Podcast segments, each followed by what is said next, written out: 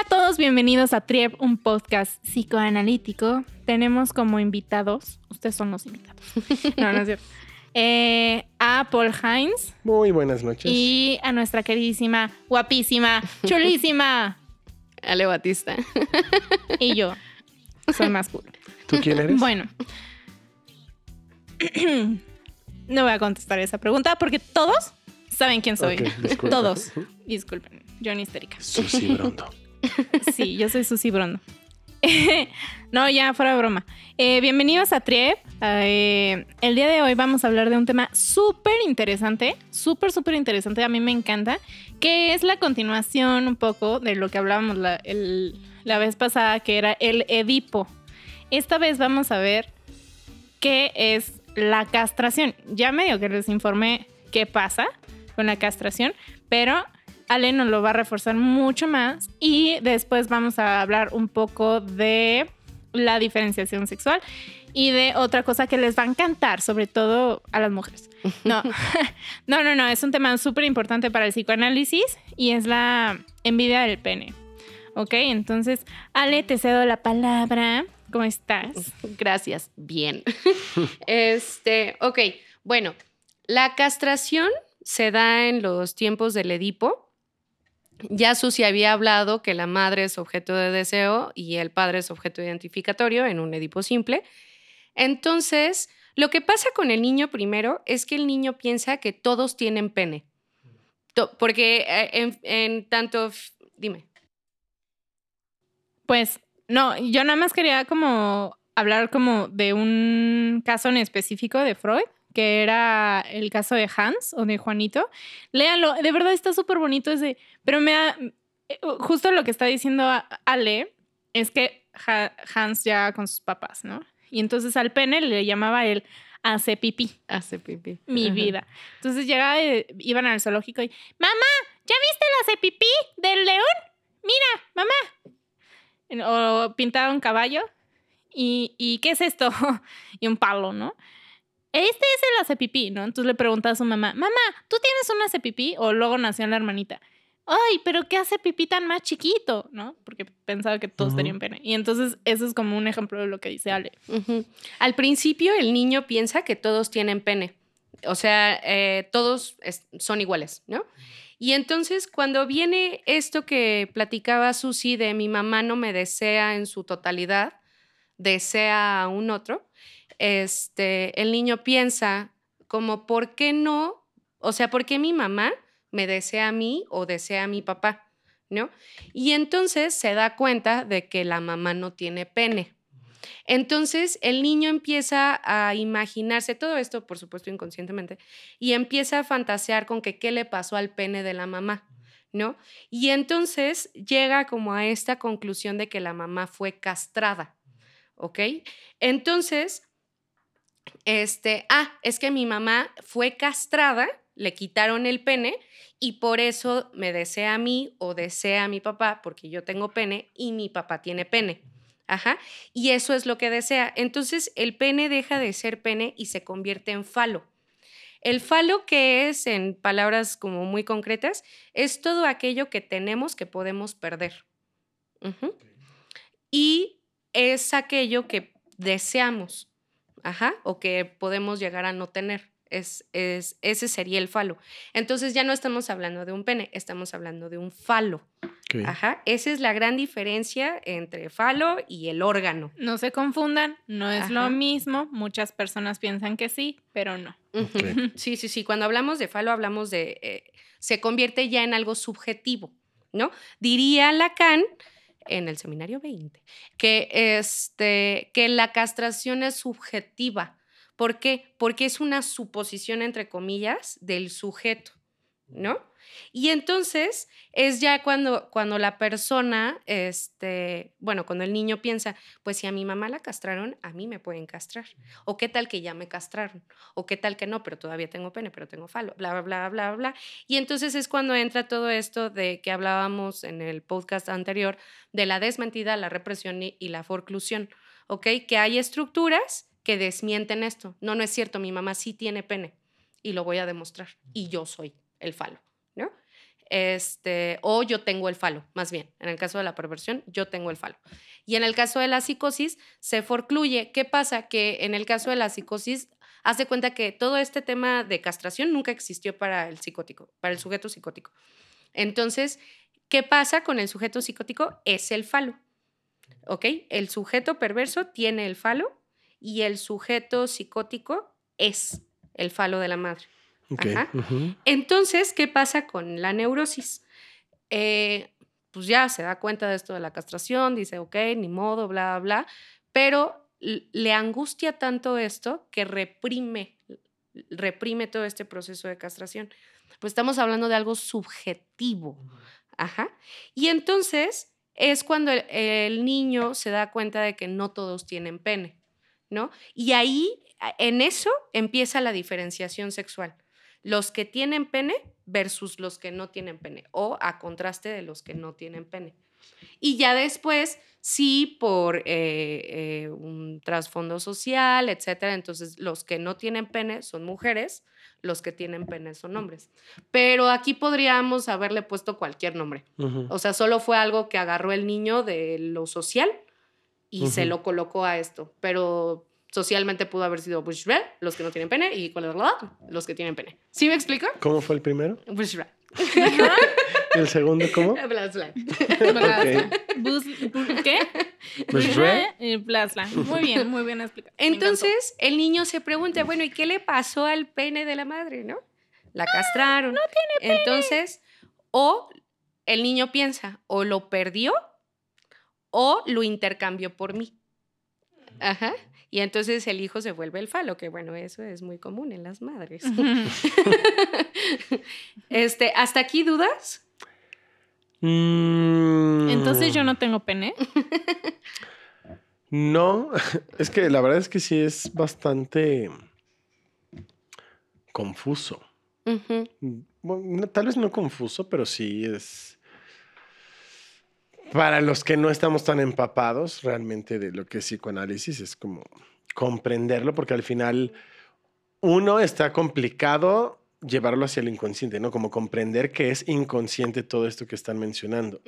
O sea, al final, cuando mencionas de, ah, bueno, el niño se da cuenta, o sea, al final, igual lo en mi caso lo pienso así como si fuera una cuestión consciente, me explico. Sin embargo, ya el asimilar que es una cuestión inconsciente es como que la parte compleja para mí. No sé para los que están escuchando, pero en ese sentido es, es complicado, ¿no? Y también que creo que en ese sentido también se prestan muchas interpretaciones erróneas.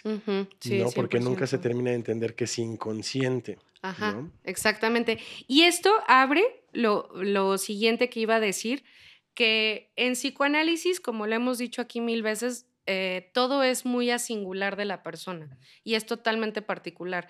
Entonces, cada quien va a vivir el Edipo de una forma muy particular, la castración de una forma bien particular, por lo tanto, la diferenciación sexual y la sexualidad como tal es súper particular en cada sujeto y bien singular.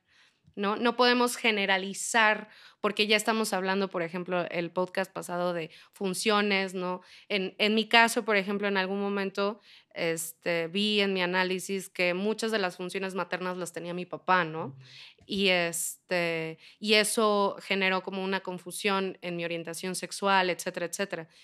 Entonces, no podríamos decir que el niño obligadamente vive así tal cual. Cada quien lo vive bien diferente, ¿no? sí, Y eso cómo lo vamos a descubrir, pues en la clínica. claro. ¿no? Entonces, bueno, estamos hablando de, de algo inconsciente, por lo tanto es una elección obligada inconscientemente. ¿Por qué obligada? Porque ni siquiera conscientemente podemos decir sí o no. Claro. ¿no? Entonces, bueno, después de la castración ya viene lo que llamamos nosotros la identificación. Ajá. Entonces, es cuando, o sea, el niño ya, los que tienen pene versus los que no tienen pene, ¿no? Yo con cuál me identifico. Entonces, como el- ya no estamos hablando de un pene orgánico, estamos hablando de que el pene se convirtió en falo, me voy a identificar con lo fálico de estas figuras. Ajá. Y entonces es cuando ya se empieza a ver esto de la identificación sexual. No responde a género, responde a las figuras, ¿ok? Entonces, por ejemplo, ¿qué pasa en el caso de, de la homosexualidad? Me identifico, por ejemplo, hombre homosexual, me identifico con mi madre, por lo tanto hay una parte de mí que desea repetir a mi madre para poderme quedar con mi papá. Ok. Ajá. O en el caso, por ejemplo, de transgénero. Ok, sí tengo pene con mi papá, pero me identifico más con la figura de la maternidad. Entonces, ni siquiera podríamos decir que hay estructuras que responden a orientaciones o identificaciones sexuales. Sí. Entonces, esto es bien importante porque quiero así hacer muchísimo énfasis en que no se está tratando de género, no estamos hablando del género macho-hembra, estamos hablando de lo que diría Lacan significantes, de lo que significa mamá para mí, de lo que significa papá para mí, en figuras, en funciones, de lo que significa objeto erótico para mí y de lo que significa objeto identificatorio para mí. Y con base en eso, y además diría Freud que nosotros traemos una predisposición bisexual. Entonces, con base en eso, vamos a construir nuestra identidad sexual y nuestra orientación sexual. Si lo quieres ver así como muy, no, no es me identifico hombre, podría ser me identifico papá o me identifico mamá. Mm. Ajá. Pero ya con base en la construcción social y en estos nombres que se le dan y etiquetas y todo, ya le podemos decir hombre o mujer. Pero no es macho-hembra, como en el caso de la biología. Ujú. Ujú. Ok, ok. Entonces, bueno, así es como se da la diferenciación sexual, por lo tanto, la identificación sexual, a su vez, la orientación sexual, ¿ok? Entonces, esto también me parece como súper importante esclarecer que si estamos hablando de procesos inconscientes, estamos hablando de elecciones inconscientes. ¿no? En algún momento alguien me preguntaba que si, la, que si uno se hace homosexual y yo respondí que sí, pero también los heterosexuales nos hacemos. ¿Por qué? Porque estamos hablando de una, o sea, elegimos, sí elegimos la, la- la homosexualidad, sí elegimos la heterosexualidad, pero es una elección inconsciente. Ya. Por lo tanto, no tenemos una decisión consciente de nuestras orientaciones. Le, le decía a Susi el otro día que para mí la, la orientación sexual default es la bisexualidad, ¿no? Y ya inconscientemente uno elige eso. Y por eso también eh, eh, yo, Alejandra, critico mucho estas terapias como de conversión, porque Ya quieren... están prohibidas. Sí, Thanks bendito, bendito Freud. Eh, ¿Por qué? Porque quieren, quieren convertir a una persona desde lo consciente. ¿no? Y eso nunca va a funcionar. Y además, si la elección sexual se da en el Edipo y en la castración, no hay manera en la que uno pueda revertir esto, ni para la homosexualidad ni para la heterosexualidad. O sea, el heterosexual no se puede hacer homosexual, ni el homosexual se puede hacer, porque eso, todo esto fue una elección inconsciente, ¿no? Me ha pasado, sí, en la clínica de personas que refieren ser heterosexuales y efecto del análisis se dan cuenta de que no, de que más bien eran homosexuales, ¿no? Pero la homosexualidad por sus historias de vida les genera mucha angustia y entonces la reprimen, ¿no? Pero inconscientemente hacen todo lo posible para esbozar esta homo- homosexualidad. Y lo mismo me ha pasado en clínica con gente eh, homosexual que, bueno, que, se, que dice que es homosexual y se da cuenta de que no, de que más bien era heterosexual. Pero en la clínica, todos los casos son particulares, bien particulares. O sea, es algo muy, muy significativo para cada persona. Claro, y creo que es súper importante señalar en, sobre todo en una sociedad en que los ánimos siempre están muy caldeados, que al final no, el hecho de que ahorita menciones que igual personas declaradas homosexuales a raíz de un análisis se den cuenta que pues realmente no lo son, obviamente no está enfocado a, a criticar a- ni a juzgar absolutamente a nadie, ¿no? O sea, al final, pues simplemente es cuestión de un análisis. Por eso es sumamente Exacto. importante el que pues vayas a analizarte. ¿no? Claro. que al menos que tengas, busques ayuda, ya sea en una terapia psicológica o en un psicoanálisis, ¿no? O sea, al final yo sería de los primeros en decirte, yo como homosexual, en decirte, ay, es que esto no es posible. O sea, al final yo me declaro totalmente ignorante en cuestión psicoanálisis. Sin embargo, yo no, no estoy cerrado a, a- a- a esa posibilidad que, que mencionas, pero creo que sí es, son como temas delicados, ¿no? Claro, Porque claro. este, sucede en la, en la comunidad eh, LGBTQ+. Ajá. y sucede con, con- con- con mujeres, sucede con hombres, con heterosexuales, con feministas, con provida, Ujú. con todo, ¿no? Al Ujú. final es, son temas delicados, pero bueno, al final que, que- que estén conscientes los que escuchan que al final no... Esta opinión está basada en un psicoanálisis, ¿no? Sí, y que cuando estamos hablando de elecciones, estamos hablando de inconsciente. Por lo tanto, como aquí hemos reiterado en muchísimos podcasts que hemos tenido, que las elecciones inconscientes no, no tienen, nosotros no tenemos control sobre nuestras elecciones inconscientes. El hecho de que sean elecciones no quiere decir que nosotros conscientemente podamos decir sí o no. De hecho, ese es uno de los efectos del análisis, que al hacerlo consciente, ya pueda la persona aceptarlo o rechazarlo. Pero son elecciones inconscientes, ¿no? Y también, eh, para terminar, este, antes de, de la segunda parte, este, es importante eh, que en esto de los procesos inconscientes y de las elecciones inconscientes, decir, que lo que va a hacer el análisis es que te va a provocar un conocimiento más profundo de ti mismo. Y si ese conocimiento más profundo de ti mismo es darte cuenta de que A, eres heterosexual, B, eres bisexual o lo que sea, ese efecto del análisis. O sea, nosotros en ningún momento llegamos a ver si, si eres heterosexual o no. El- la persona solita así de, "Bleh", ¿no? No, a mí me pasó en la clínica. Llegó una señora a decirme, mi hija es gay y vengo aquí a que le cambies el inconsciente y, este, y la hagas heterosexual. Y yo, ay señora, pues mejor venga usted de análisis para que pueda aceptar que, que su hija es homosexual, ¿no? O sea, eso, nosotros no vamos a convertir a nadie ni vamos a hacer que la gente elija nada. Eso, eso ya pasó, eso ya fue hace muchos años. Simplemente la persona va a ver. Ahora, diríamos, diríamos aquí en psicoanálisis que el Edipo es un mito. Ajá. Y que la castración es como lo más cercano a la subjetividad inconsciente. Pero justo en, en Análisis Terminable e Interminable de Freud, eh, él habla de cuándo termina un análisis, pues cuando se topa con la castración, ¿no? Y eso, bueno, pues quién sabe cuánto dure. Entonces, cuando te topas con la castración, ya ni siquiera puedes descubrir esto edípico. El Edipo sirve para explicar la castración, pero diríamos en psicoanálisis es un mito.